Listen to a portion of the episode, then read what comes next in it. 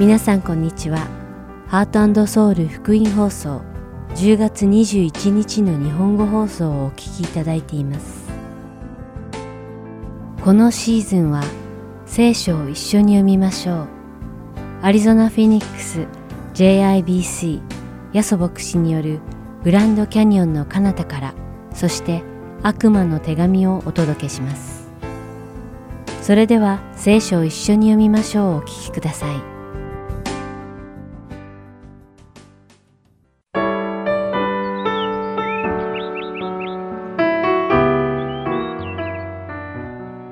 皆さんこんにちは。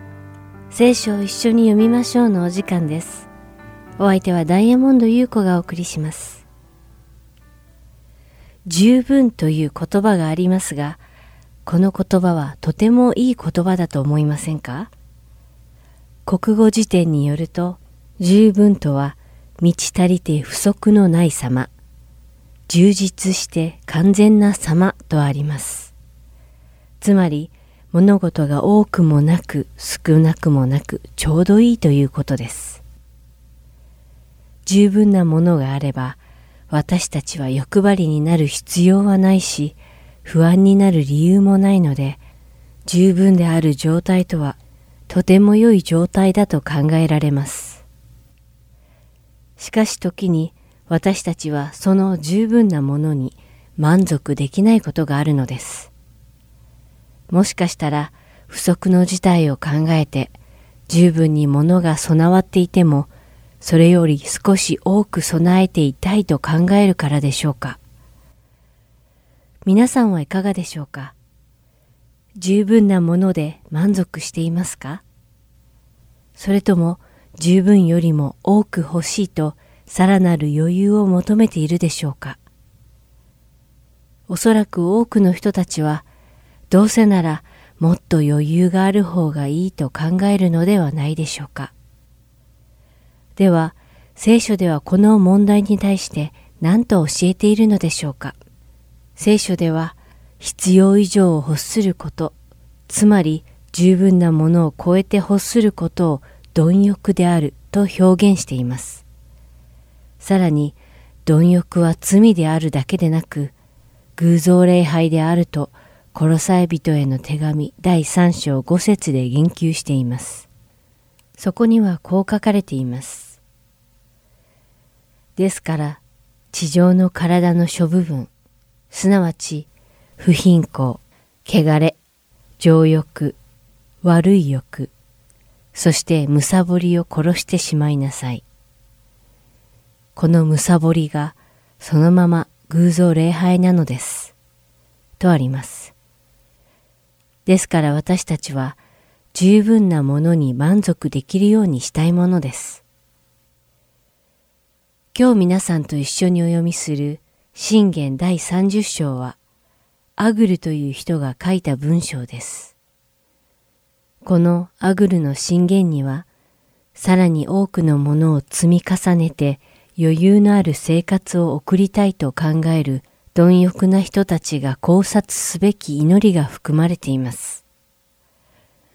ではここで信玄第30章7節から9節を読んでみましょう。二つのことをあなたにお願いします。私が死なないうちにそれを叶えてください。不真実と偽りとを私から遠ざけてください。貧しさも富も私に与えず、ただ私に定められた分の食物で私を養ってください。私が食べ飽きてあなたを否み、主とは誰だと言わないために、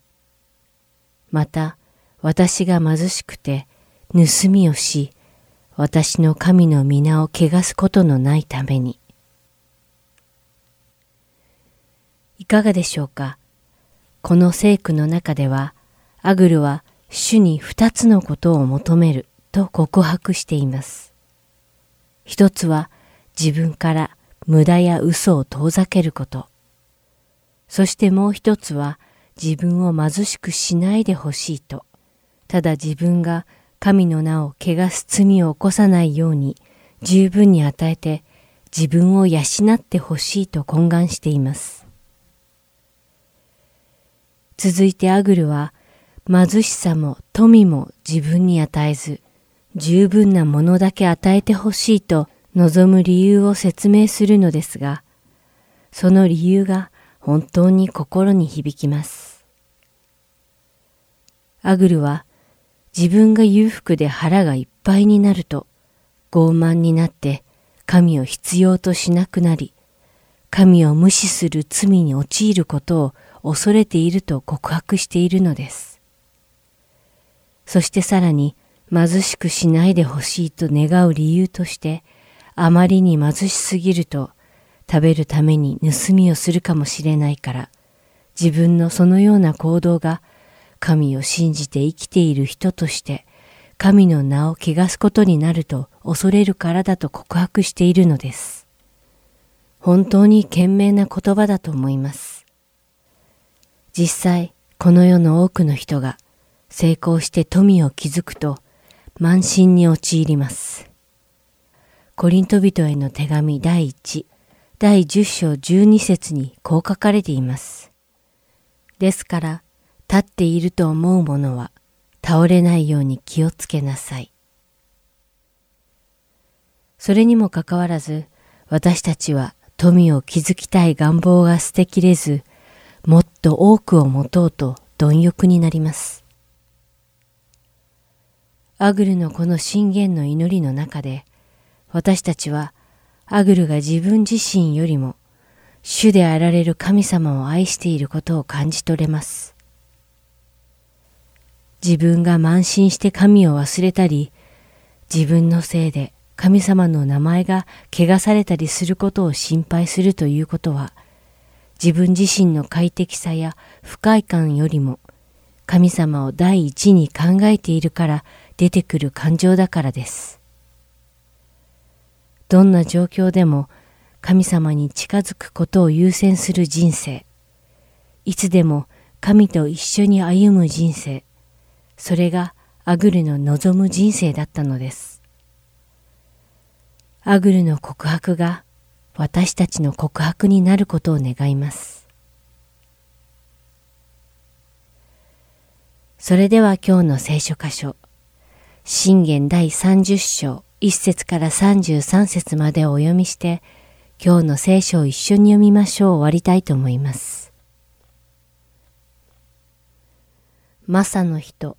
ヤケの子アグルの言葉。イティエルに告げ、イティエルとウカルに告げた言葉。確かに私は人間の中でも最も愚かで、私には人間の悟りがない。私はまだ知恵も学ばず、聖なる方の知識も知らない。誰が天に昇り、また降りてきただろうか。誰が風を棚心に集めただろうか。誰が水を衣のうちに包んだだろうか。誰が地のすべての限界を固く定めただろうか。その名は何か。その子の名は何か。あなたは確かに知っている。神の言葉はすべて純粋。神はより頼む者の盾。神の言葉に付け足しをしてはならない。神があなたを責めないように。あなたがまやかし者とされないように。二つのことをあなたにお願いします。私が死なないうちにそれを叶えてください。不真実と偽りと私から遠ざけてください。貧しさも富も私に与えず、ただ私に定められた分の食物で私を養ってください。私が食べ飽きてあなたを否み、主とは誰だと言わないために。また私が貧しくて盗みをし、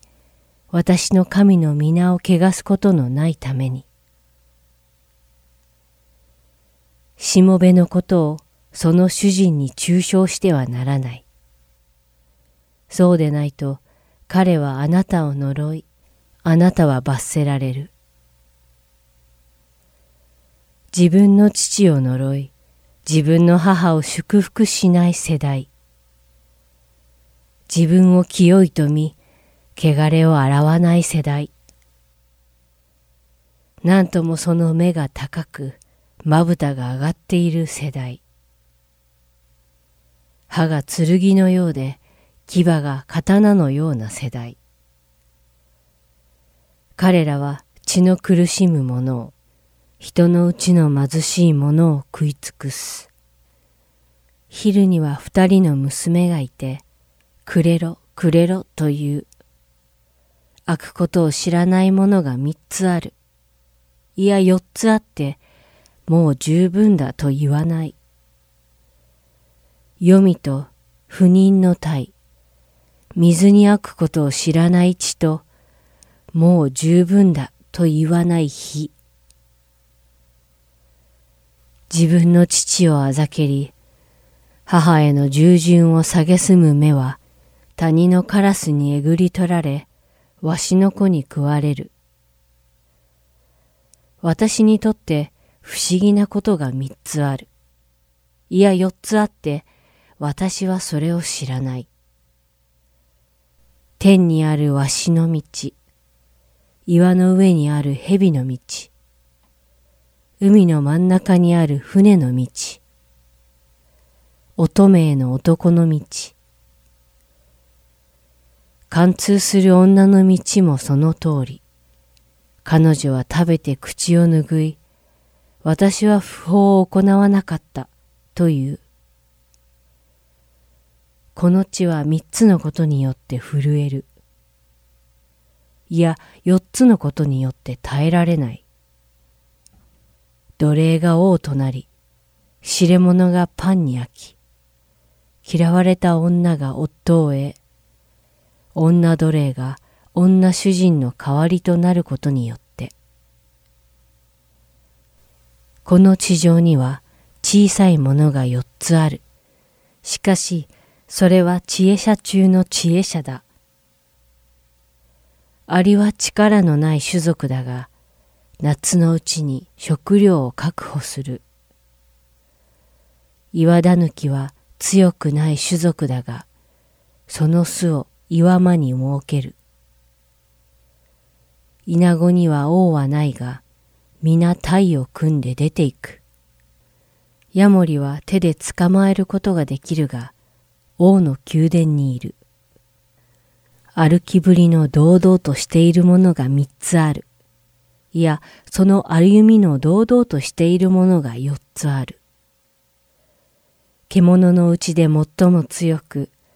何者からも退かないおじし。威張って歩くおんどりと親木。軍隊を率いる王である。もしあなたが高ぶって愚かなことをしたり、企んだりしたら、手を口に当てよ。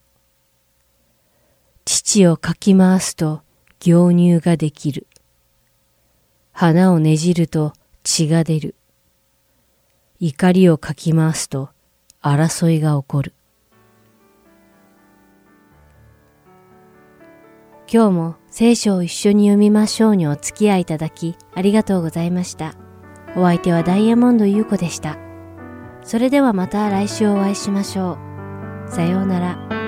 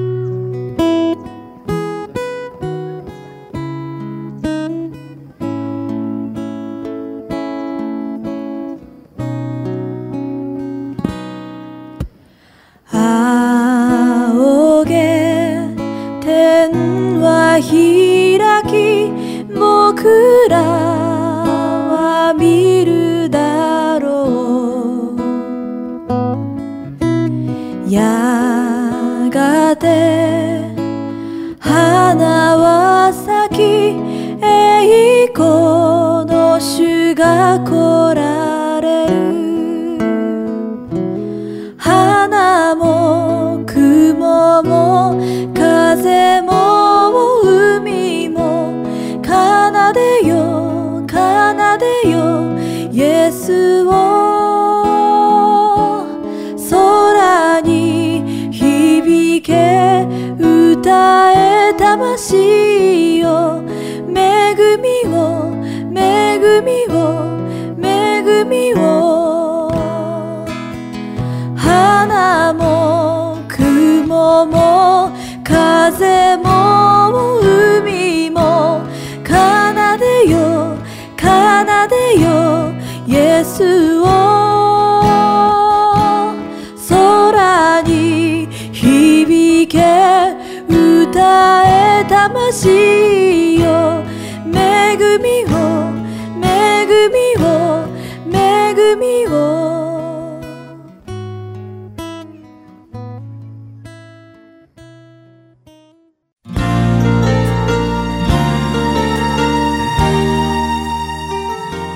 続きましてはアリゾナ・フィニックス JIBC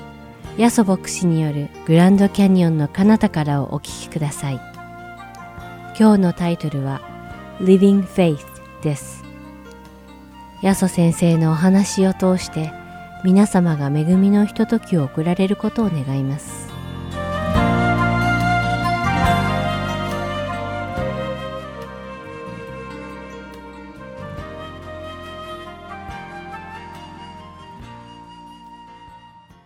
日本の法律によりますとですね、敬老の日というのは、なんかこう、日本の風習というか、日本の文化ですよね。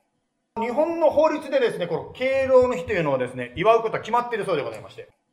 じゃあ、敬老の日が何であるかと言いますと、法律にはこう書いてあります。多年にわたり、長い年にわたり、社会に尽くしてきた老人を敬愛し、長寿を祝う日だそうです。この敬老の日が始まったのはですね、今からだいたい70年近く前の話であります。70年前にこの敬老の日というのが始まった時にですね、実はシニアというのは55歳だったそうですよ。たった70年でね、もうね、今の55歳って言ったらすごい元気だと思いますけども、まあ私たちの教会のね、マークさんもともこさんもね、自分がね、敬老だと思ってないと思うんですけど、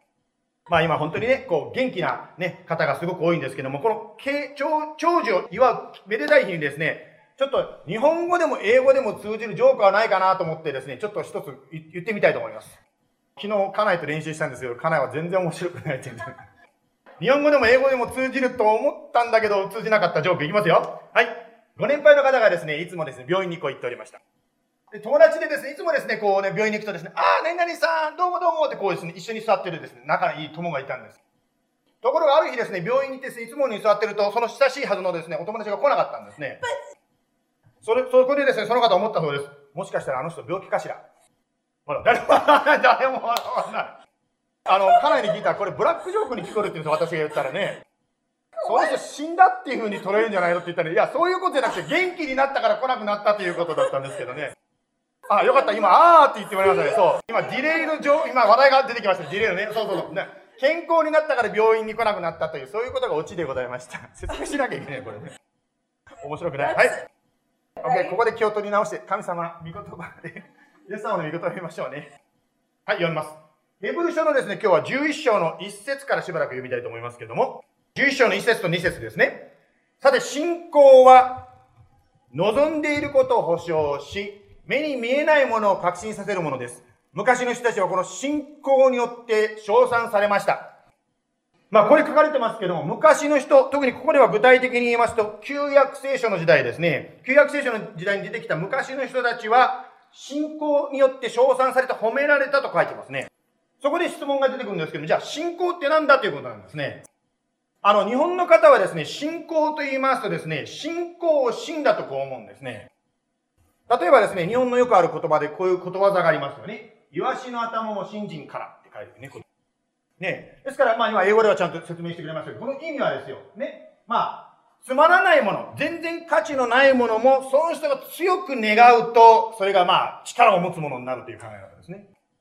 ですからですね、誰かの祈りが聞かれると、あなたの信仰は強いわね、とこう言われるわけですね。しかしですね、まあ、聖書的に考えたいと思うんですけども、どんなにですね、そのものをあなたが強く祈ってもですね、願っても、もしそれが力のないものであるならば、どんなに強く祈っても何も起こらないわけなんですね。まあ、私も日本で生まれ育ったものなんですけども、昔ですね、私もこう運動しててですね、やっぱり先輩からこう言われたんですね。やっぱりね、体を鍛えるためのうさぎ跳びが大事なんだよとかですね。また運動中に水を飲んではいけないとかこう言われてですね、あ、そうなんだ。これが強くするために必要なんだ。うさぎ跳びなんだ。水を飲んじゃいけないんだとこう思ってきたわけですね。しかしですね、後になってくると、いや、逆にですね、そういったことが体を強めるというよりも良くないんではないか。特にアリゾナの場合は飲まなきゃいけないです、水をね。特にですね、たくさんの人がそれを信じてそれを実行していると、それが事実のように思われてしまうことってあるんじゃないでしょうか。旧約聖書の時代にですね、バールという神を礼拝していた450人の人が一生懸命祈ったんですね。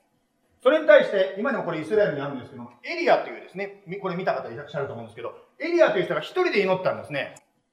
ですから450人が祈ったのと一人が祈ったの、どっちが力あるかというと、普通はですね、多い人が祈った方が力あるように思われますよね。まあ、どんなにですね、バールという神を礼拝している人が一生懸命祈っても、たくさんに祈っても何も起こらなかったわけですが、たった一人の聖書の神を信じる、誠の神を信じるエリアが祈った時に祈った通りになったわけなんですね。そして今でも、今でもイスラエルに来てですね、その時の記念碑が残っておりますね。こんなすごいことがあったんだってですね、あるわけですよね。さて、信仰とは何かという話の中で今のことを言ってるんですけども、信仰とは何かと言いますと、実はもう答えがですね、11章の一節ですね、ネクストライブプリ11章の一節にも書いてあったんですね。そこに何が書いてありましたか？信仰は望んでいることを保証し、目に見えないものを確信させるものであるというふうに信仰の説明をしておりますね。望んでいることが保証され、目に見えないものを確信させるものが信仰であるよとこう聖書はですね、説明しております。では、望んでいるものとか、目に見えないものっていうのは具体的に何なんでしょうかということそれは、神様の約束、特に具体的に言うと、本当に御言葉、聖書を通して約束していらっしゃることで、まだ見てないこと、実現してないことが実際に起こるよっていうふうに信じる。これが信仰だというわけであります。まあ、クリスチャンの人たちがですね、聖書を毎日読むのも、この聖書の神様が聖書を通して約束してくださってる約束を毎日受け取るためであります。そして自分の考えていることと聖書が約束していることが違う場合はどっちを信じるかというと、自分の考えではなくて聖書の方を信じようとする。これが信仰に生きるということなんですね。今、あの、ちょうどね、デイキッズで子供たちがサンデースクールで、日曜学校で学んでますけども、先週はなんかね、もう、なんか、科学試験みたいな感じでですね、実験みたいにね、見える形でですね、ヘイブル書の教えをね、久美子先生が教えてくださってましたよね。私もね、本当に幼い頃こうね、若い時にですね、こう目に見える形で聖書の教えを教えてくれたら、すごかったっていうのを覚えたりもしてます。心に残っておりますが。やはり子供っていうのはですね、一つの特徴としては、まあ、素直っていうんですかね、そういうところがありますよね。まあ、イエス様も子供のようになりなさいというふうにですね、子供たちから学ぶとこがあるよということを教えてくださってるわけですが、あの、私の子供の頃の話ですけども、幼い時にですね、私の住んでた場所はですね、トイレというのは水洗式じゃなかったんですよ。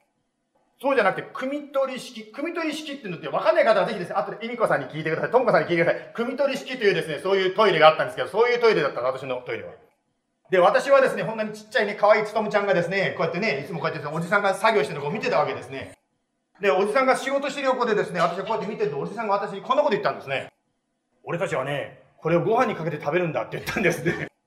もう、すいませんね、これご飯中見てる方、すいませんね。でも私、子供のこんなちっちゃい私本気にしちゃって、頭で描いちゃったんですよ。あ、食べてる姿を。もうますます気持ち悪い。やめな、やめなさい。いやー、おじさん嘘つかないでよって感じですね。子供にだ騙しちゃダメですよ、もう。素直っていうことが言いたいわけですね。大人はですね、聖書の言葉やイエス様の言葉いろいろ聞いてもですね、いろいろ疑ってしまうわけです。いろいろ理由が出てきてですね、あ、これこれこれだからとかですね、いや、これこれこういう状況だって、こう、やっぱりどうしてもこう素直になれないっていうんですか。しかし子供になるときですね、素直に、もう言われたらそのまんまそれを信じる。これが素直な信仰、信仰者の姿です。そして歴史を見るときにですね、いろんな状況が難しい中でも、神様がおっしゃったことだからというふうに信じきることができるならば、歴史的に名前を残す、まあ、信仰の人ってこうなるわけですよね。ですから、キリスト信仰というのは実は簡単で、聖書を通してイエス様が言ってることを、そのまんまそうなんだと思って生き続けることができれば、あなたも信仰の人になっちゃうわけなんですよ。よくですね、先生、私は信じきれないんですよってこうおっしゃるかもしれないけど、実は信じきれないってことは何やってるかというと、神様が言ってることをノーとあなたが言ってるんです。あなたが強すぎるんですね。本当に神様前に心開かれた人、砕かれた人っていうのは聖書が書いてあるとそのまま信じる子供のように信じるわけですね。そしてですね、子供のように信じるときに、まるで親が子供のケアをするようにですね、本当に、いや信じたらどうなるのこのこと、あのことって言うかもしれないけど、神様の言葉を信じて行動するならば、親が子供をケアするように、神様があなたのいろんなそのコンサーンとかをですね、一つ一つの問題を解決に導いてくださるんですね。11章の3節ヘブル書に行きますけども、こう書かれております。信仰によって私たちはこの世界が神の言葉で作られたことを悟り、その結果、見えるものが目に見えるものからできたのではないことを悟ります。まあ私たちはですね、学校で言うです。この世界はビッグバンとかそういう自然現象でできたんですよ。人間は猿から進化したんですよ。というようなことを学んだりしますね。そういった教えが出てくる前は人類はですね、もう聖書が言ってることそのまま信じてきたんですが、いろいろとね、考えが出てきて、いやー、そんなわけないでしょうと猿とかですね、まあビッグバンとかいろんなのがこう出てきてるわけですよね。聖書はご存知のように、初めに神が天と地を創造されたとこう書いてあるわけですね。神が作ったのか、または偶然にですね、いろんなことでできたのか、どっちなんでしょうかどちらの意見を取るにしてもですね、信仰が必要なんですね、実を言うと。というのは、誰一人として人類の中で世界の初めを見たことがない人がいるし、また人類がどうやって生まれたかも見たことがないので、どちらを信じる人も信仰が必要になってくるんですね。そしてここに書いてあるように、神が作ったということを信じるには、信仰が必要ですよ。信仰によってそれがわかるんですよ。悟りますとこう書いてありますね。私が若かった時ですね、まだクリスチャンじゃなかった時に、牧師さんがですね、あなたは罪人ですとこう言うわけですね。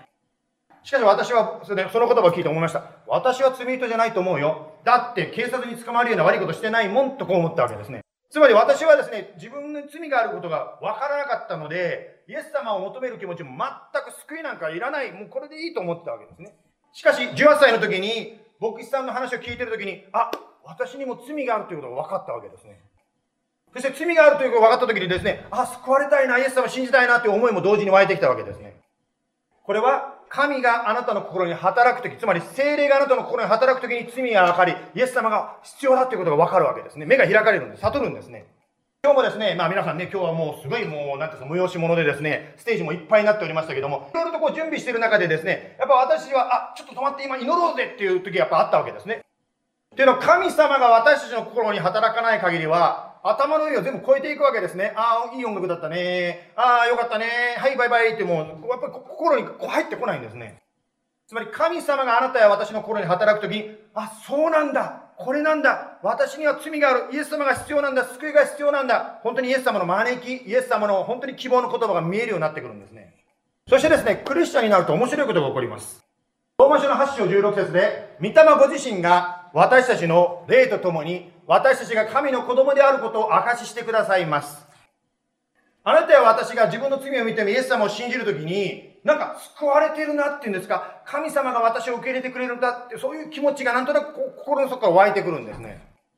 またいろんな詳しいことがわからない、お前クリスチャンのくせにですね、そんな進化論とか何とかの説明もできないのか、そんなのでって言われるかもしれないけども、なんとなくですね、説明はできないかもしれないけど、心の底からですね、私はイエス様によって救われたんだ、イエス様によって守られてるんだっていうのがこう湧いてくるんです。それがですね、8の16に今読みしましたけども、御霊ご自身、つまり神の霊があなたの心に宿り、あなたや私がですね、救われてんだよ。神の子供なんだよ。何があったら天国に行けるんだよ。とこう語ってくださってる。確信をくださるんです。あの、クリスチャン生活してると面白いんですけど、先ほどね、まあ、祈りの中で事故の話が出てきましたけども、私もですね、事故に遭ったことがあるんですね。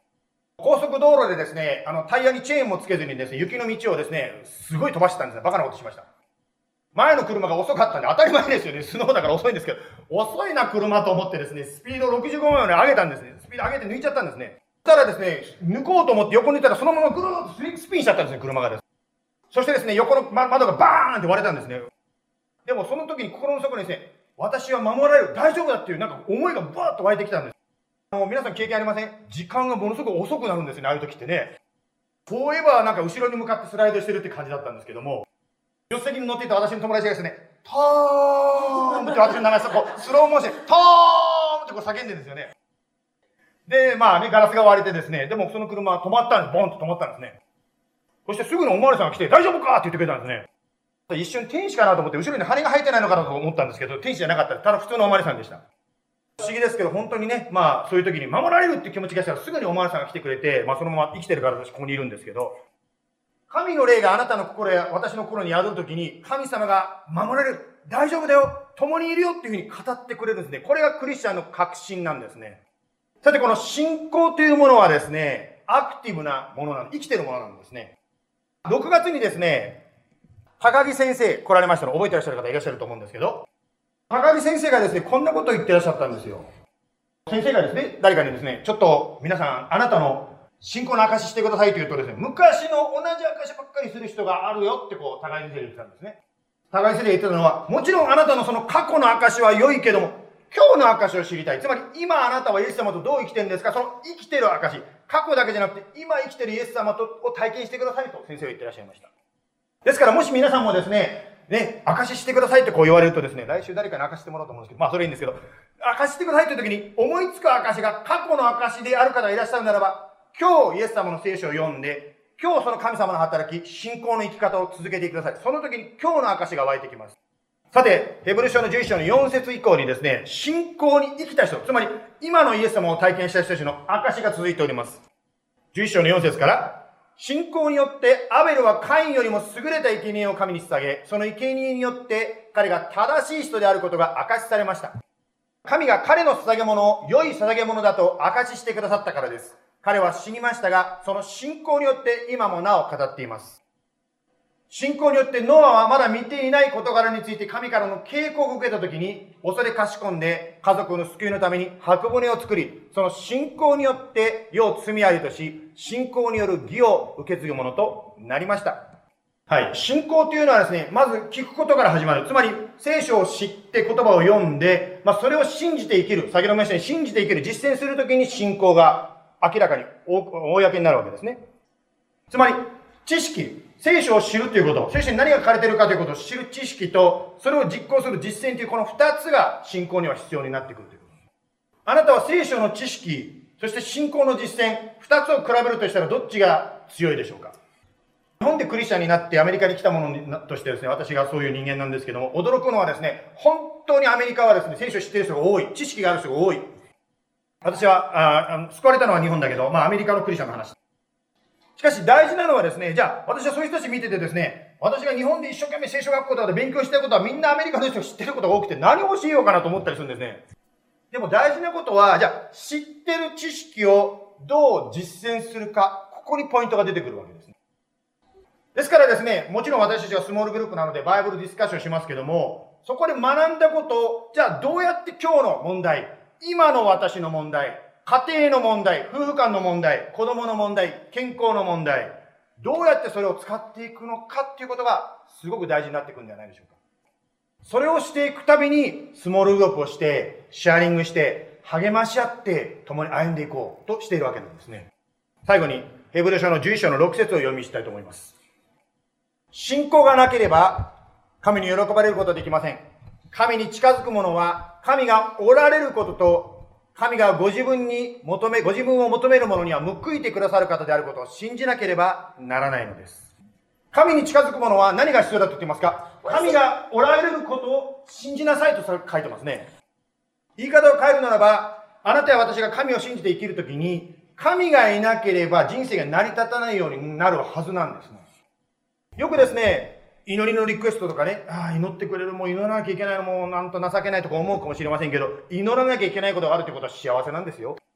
というのは、祈りのリクエストがあるっていうのは神があなたを招いてるんですよもっと近くに来なさいって言ってるんですね。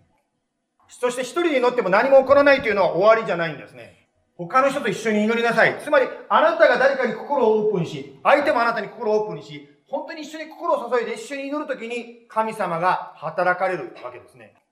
まあ、先日ね、あの、日本語の女性の美味しそうな写真もありがとう載せていただいてね、おいしあの、日本語の女性のグループありましたけど、あれが終わった後でですね、あ、後でですね、リーダーの方がです、あ、すいません、今日のグループで言うの忘れてましたってこう、ね、メッセージを流してましたよね。今日みんなでシェアしたことは、他の人に言わないでくださいね。みんながオープンになって言ったことをですね、聞いた奥さんは、ってこう絶対言わないでくださいねってこう書いてあったんですね。ある時私もですね、まあそういう小さなグループでですね、自分の悩みをですね、オープンなくして話したんです祈ってくださいって言ったんですね。そしたら みんなにそれが知れちゃったですね、先生祈ってますよとかみんなからぐわーって言われ出したんですね。そういうことがあるとですね、牧師であってもなくてもみんな同じだと思うんですけど、もう誰にも言わなくなっちゃいますよね。そんなにみんなあれ信頼して言ったのに、そんなにみんなに言われちゃったらって言えなくなっちゃいますよね。しかし、まあそういうふうにですね、本当に自分が自由に話していいんだ。自分に自分を見せていいんだ。その時に一緒に祈ります。そして一緒に祈る時に思いがけなかった、もう神様からの解決法っていうのが来るんですね。ですからもし皆さん人生の中でですね、今辛いところを取っていらっしゃる方、終わりだと思わないでください。絶対に解決があります。しかし神に近づく者には神がおられること、そして神がご自分を求める。つまり祈る。一人で祈る。または誰かと祈る。祈る者には報いてくださる方であることを信じていただきたいと思います。あなたは今日神の御言葉を聞いて実行することは何でしょうか？疑うことをやめて神の言葉を素直に信じることでしょうか？または恐れている何かの代わりに神を信頼することでしょうかまたは神の許しなさいという言葉に従って相手を許すことでしょうか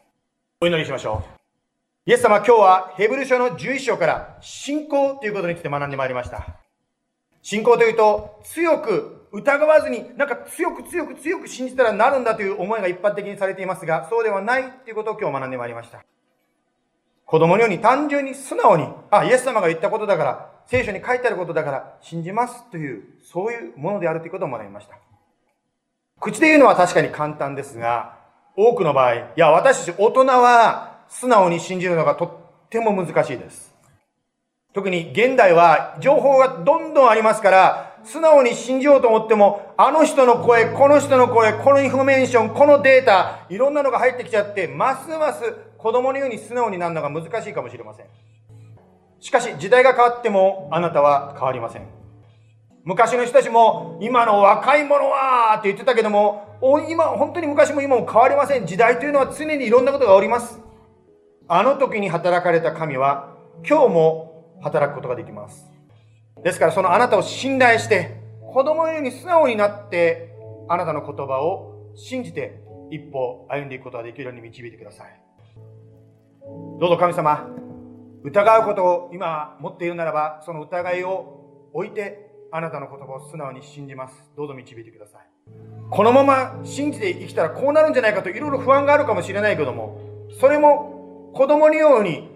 あなたを信頼して、あなたが言ったことはやるんだ。ごちゃごちゃいろいろあるけども、そのことも備えてくださると信頼して、信じて歩みます。どうぞ導いてください。どうぞ今週1週間、ここの話を聞いている聖書のこのヘブル書の11章にある約束にあるように、あなたを信頼して歩む、その素晴らしさを体験できますように導いてください。特に今日は敬老の日ということでありますが、本当に私たちの先を歩んでくださった。そして私たちに、また社会に、家族に仕えてこられたご年配の方、一人一人に感謝の思いを持ちたいと思います。ありがとうございます。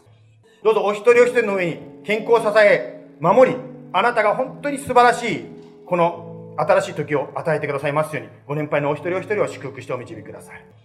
イエス様の名前によって感謝しております。アーメン。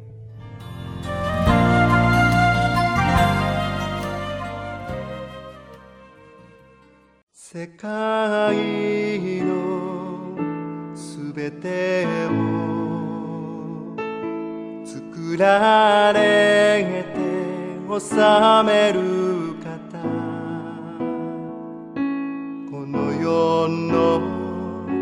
知恵力にも勝る唯一の方。すべての国々。その富と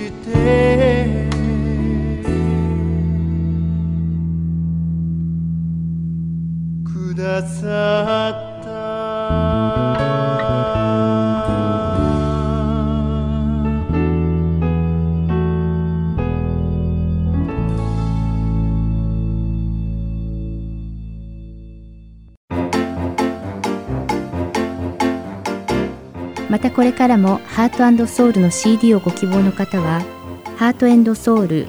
.org at gmail.com heartandseoul.org アットマーク gmail.com までご連絡ください。ご連絡いただき次第送料無料にて送らせていただきます。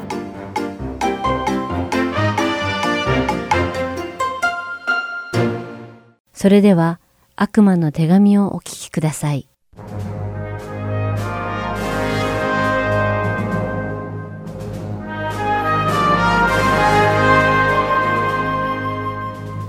皆さんこんにちは。悪魔の手紙の時間です。お相手は横山勝です。今回も皆さんと一緒に C.S. ルイスの著書悪魔の手紙について見ていきましょう繰り返しになりますがこの本には二人の悪魔が登場しますスクリューテープというベテラン悪魔と彼の甥の新人悪魔のウォームウッドですベテラン悪魔であるスクリューテープはこの新人の甥が悪魔として順調に成長していくためにアドバイスの手紙を書きます。その手紙がこの本なのです。そしてこの本に出てくる患者という表現は、それぞれの悪魔が担当している人間を意味し、敵というのは悪魔の立場から見たキリストを指していることを念頭に置いてお聞きください。さて前回は、経験豊富な叔父のベテラン悪魔が自分の老いである新人悪魔にキリストを信じるクリスチャンたちの間に疑心暗鬼の苦い根を起こさせ、お互いを誤解させ、憎み、非難するように誘導し、聖書の御言葉と実際の行動とのギャップを広げ、偽善者的な生き方をさせるように攻撃しなさいと指示しました。そして今回は、スクリューテープがウォームウッドに祈りに関するアドバイスをしている4番目の手紙を見ていきましょう。さてこのベテラン悪魔は一体どんなアドバイスをするのでしょうかもしかしたらクリスチャンたちに祈りをさせないために悪魔業界に古くから伝わる秘伝の方法でも教えるのでしょうか？実はそうではありませんでした。驚くことにそれは老いの新人悪魔にクリスチャンたちが進んで祈るようにさせるためのアドバイスだったのです。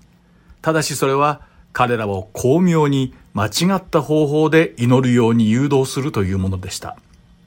スクリューテープの指示には3つのステップが含まれていました。まず患者であるクリスチャンが経験には感じられるけれども、薄っぺらで表面的な祈りばかりをするように誘導しなさいというものでした。もしその患者が一度教会から離れて、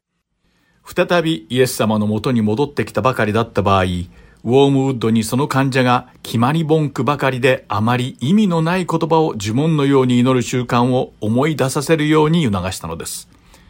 もしその患者がそれに気づいて、そのような意味がなく同じ言葉を繰り返すだけの祈りをやめようとするのであれば、その患者を放置しておけと言いました。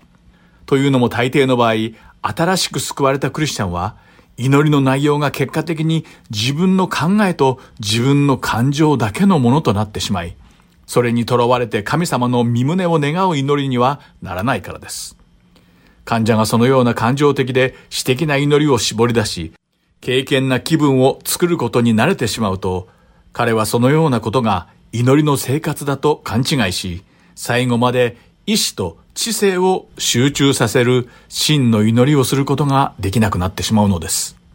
実際のところ、新しい信者だけでなく、私たちも正しく祈りをするためには、常に訓練が必要であるという事実を忘れがちです。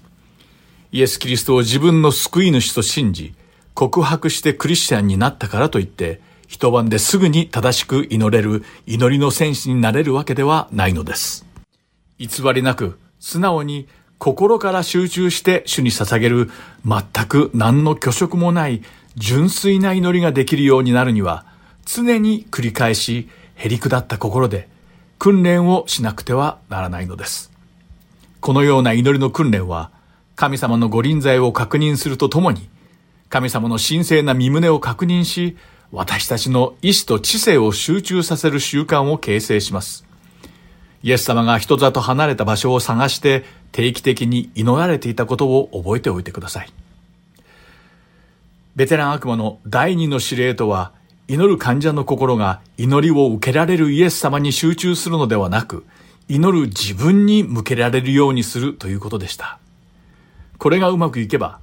患者たちは自分の感情や状況、そして自分の考えを順番に並べて祈るようになっていきます。主に向かって心と霊を集中させて祈らなければ、主が教えてくださる主の身旨と御心を知ることができないにもかかわらず、祈っている本人は、ただ祈るという行為を通して、まるで主と緊密につながっているという勘違いした感覚を持って生きていくようになるのです。つまり、神様から答えをいただいたように感じようと努力するようになるのです。そのような祈りの習慣に染まってしまうと、自分が間違った祈りをしているのではないか、あるいは神様が与えてくださったと思っている答えが本当に神様の身旨なのかどうか、などという普通であれば当然精査して叱るべきことさえ考えられなくなってしまうのです。それは取りも直さず、自分が正しい祈り方をしていると信じ、神様とコミュニケーションが取れていると感じているからなのです。悪魔は本当に邪悪にかつ巧妙に私たちの心を操ろうとしているのです。そしてもし患者がそうなってくれれば、それこそもう悪魔の思惑通りなのです。そして3番目のアドバイスとは、患者がこの天地万物を作られた御言葉をくださる本当の神様にではなく、人間が自分の思いの中で勝手に作り上げた神様に対して祈らせるようにしなさいということでした。つまりもしウォームウッドが優秀な悪魔になりたいなら、患者自身が作った真の神様ではない偽りの偶像的な神様に祈らせるように誘導することができるだろうということだったのです。私たちはこのような悪魔の策略にはまっていないでしょうかもしかしたら私たちは自分の欲求を列挙するだけの一方的な祈りをすることに加えて、そのような祈りの応答まで自分の中で勝手に決めているのではないでしょうか。それは神様ではない何かと会話していることになります。もしかしたら私たちも神様からのお答えがまだ示されていないのに勝手に、うーん、きっと神様ならこのことがお好きだろう、などと推測して自分自身で判断して決めてはいませんか悪魔は絶えず私たちを騙し、事実をねじ曲げ、何とかしてこの三つの間違った祈り方に誘導しようとしています。私たちが完全に自分を委ねてしまう祈りをさせないように仕向け、私たちが完全に魂を裸にして神様に祈ることができないように絶え間なく妨害工作をし続けるのです。では、裸の魂で祈るとはどういうことなのでしょうかその糸口は創世記の第三章で見つけることができます。神様のご命令に背き、善悪の知識の実を食べてしまったアダムとエバは目が開き自分たちが裸であることを悟り一軸の木の葉を編んで腰の覆いを作りました罪を犯した二人は神様を恐れるようになり園を歩かれた主なる神様の足音を聞くと神様の御顔を避けて園の木陰に隠れてしまいますすると神様がアダムにあなたはどこにいるのか？と呼びかけました。その時、自分のしでかしてしまったことを恥じ、困り果てたアダムは、素直に自分がどこにいるのかを明かさずに、私はあなたの足音を園の中で聞いたのです。自分が裸であるのを恐れて身を隠しています。と答えました。すると神様はアダムに、あなたが裸であることを誰があなたに告げたのかあなたは食べてはならないと私が命じた木から食べたのかと聞かれました。するとアダムは再び言い訳をして、その上さらに自分の犯した罪を妻になすりつけたのです。私たちはアダムのこの二つの答えから教訓を学ばなければなりません。まず神様の御言葉を正確に聞き取るということです。次に神様が何を言われているのか、どのような質問をされたのかを理解し、その御言葉に素直に正直に答えなくてはならないということです。自分の置かれた立場や状況、自分の気持ちや考えなどを考慮して、たとえそれがどんなに正しく思えても、まず神様の御言葉を聞くことが先決なのです。そしてその御言葉にある通りに答えなければなりません。そしてもしその時に神様から、あなたの考えはどうですか？あなたの気持ちはどうなんですか？と聞かれたら、その時に初めて素直に自分の考えを言えばいいだけの話です。私は時々、もしこの時にアダムが自分のことだけを考えずに、素直に神様のご質問に答えていたら、一体どうなっていただろうかと考えます。神様が、お前はあの実を食べたのかと聞かれた時に、はい、食べてしまいました。と答え、その後自分が神様のご命令に逆らって罪を犯したことを告白し、神様に謝っていたとしたらどうなったかを想像してしまうのです。もしかしたらアダムは、お父様、ごめんなさい。私とエヴァを、私たちをどうか許してください。と言ったかもしれません。このように答えることこそが裸の魂で祈るということではないでしょうか。まず祈りとは、御言葉が掲示する神様が一体どのようなお方であるのかを明確に知り、自分がどのようにひどい罪人であるのかを徹底的に知ることから始まります。貧しい心と嘆きの心で捧げる祈りは一方的なものであってはならず、自分の感情や自分の状況、自分の考えだけを吐露するような祈りであってもならないのです。もし神様のご臨在を感じ、神様だけが知っておられる深い秘密の会話をしたいという心の願いが私たちにあるなら、主の見舞いにへり下り、尊敬を込めた姿勢で主に近づこうではありませんか。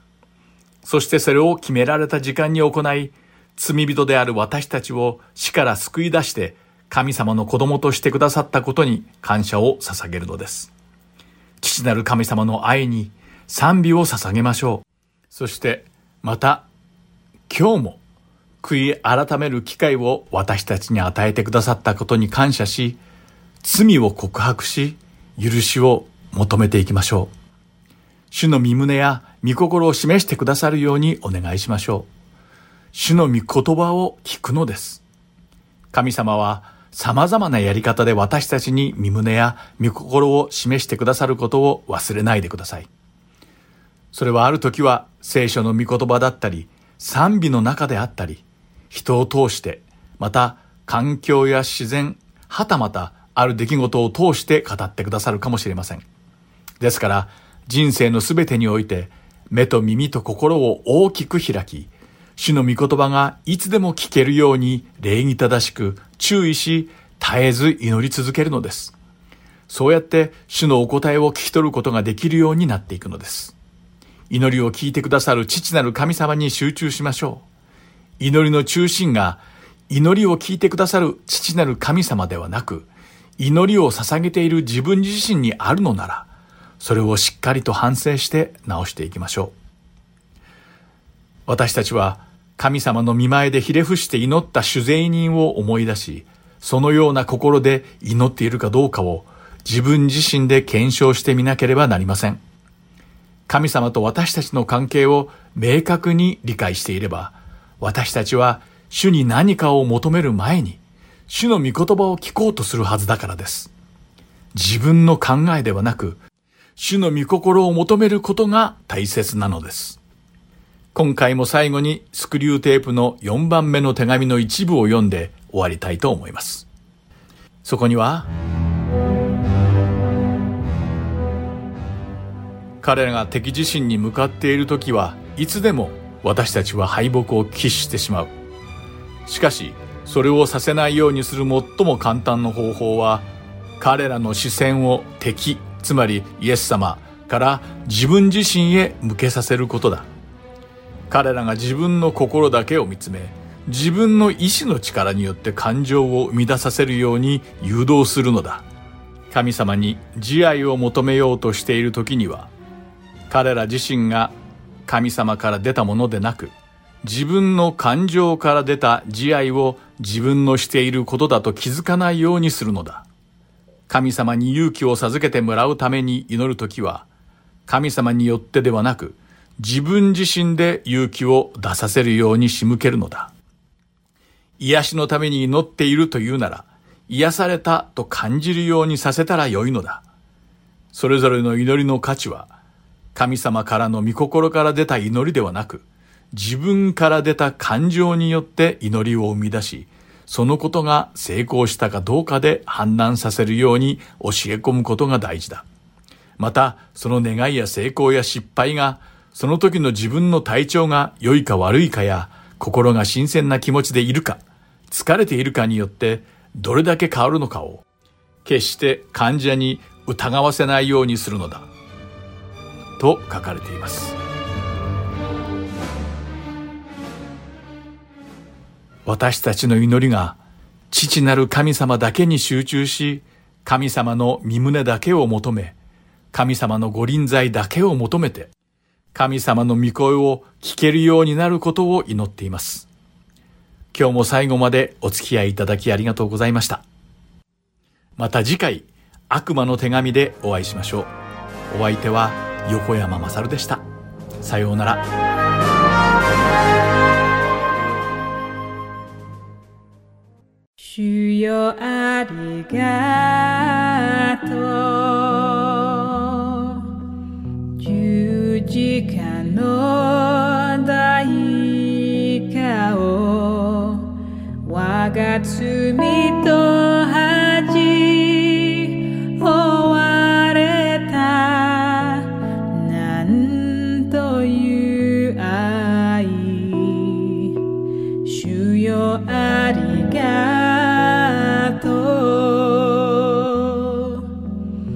し通された手を